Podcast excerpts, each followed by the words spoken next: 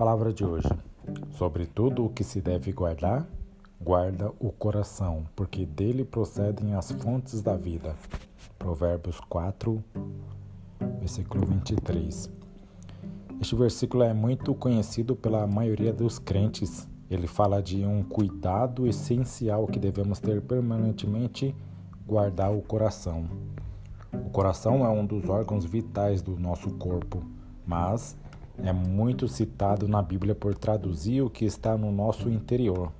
Se a falta de perdão, o orgulho, a incredulidade, a imoralidade, o egoísmo, a avareza, a inveja, a idolatria ou qualquer outro sentimento ou espírito maligno se instalar completamente no nosso coração, estaremos liquidados, pois ele contaminará todo o nosso ser e nos afastará de Deus, mesmo que não percebamos em um primeiro momento. Muitas vezes podemos achar que o nosso coração está limpo. A verdade é que nem sempre temos uma consciência apurada do que guardamos dentro de nós.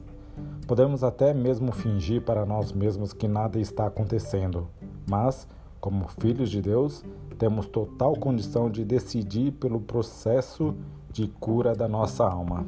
Precisamos encarar de frente o que alimentamos no nosso coração e, para isso, é necessário que façamos um check-up nele de tempos em tempos, até de forma preventiva, pois o mais importante é estarmos em paz com Deus, com os outros e com nós mesmos.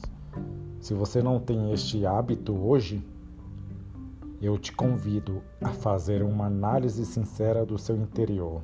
Peça a Deus que te mostre se há algo prejudicial e oculto que tem passado despercebido nos seus relacionamentos, no seu dia a dia, na sua vida em geral.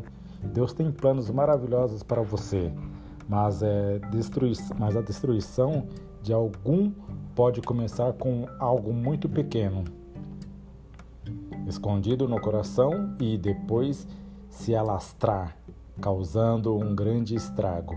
Não permita que isso aconteça. Guarde o seu coração de todo o mal e viva de forma abundante na presença de Deus. Vamos orar? Senhor, eu quero ter um coração puro e obediente sempre.